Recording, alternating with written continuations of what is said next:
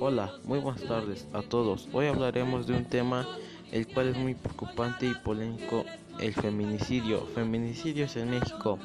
El 65% de los asesinatos de mujeres fueron cometidos por el crimen organizado. Como recordaremos el caso de la niña Fátima, sí, Fátima de tan solo 6 años fue víctima de un asesinato.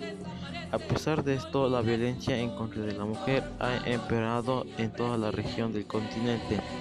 México es uno de los epicentros de la violencia de género. La administración del presidente Andrés Manuel López Obrador se ha enfrentado a numerosas críticas por el incremento de feminicidios en el país. Este marzo y abril de este año, según el Sistema Nacional de Seguridad Pública, que se reportaron 144 feminicidios en el número un poco más bajo que los 164 registrados durante los primeros dos meses del 2020 no han auxiliado para reducir este tipo de violencia. Pero, ¿qué es el feminicidio?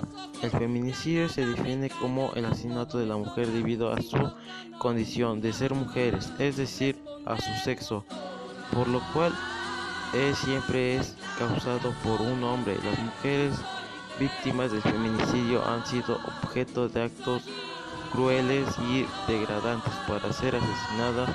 La mayoría de los cuerpos son golpeados con materiales con, contusos. Para poner fin a la violencia contra la mujer en el mundo, asegurar las mujeres pueden vivir libres de violencia.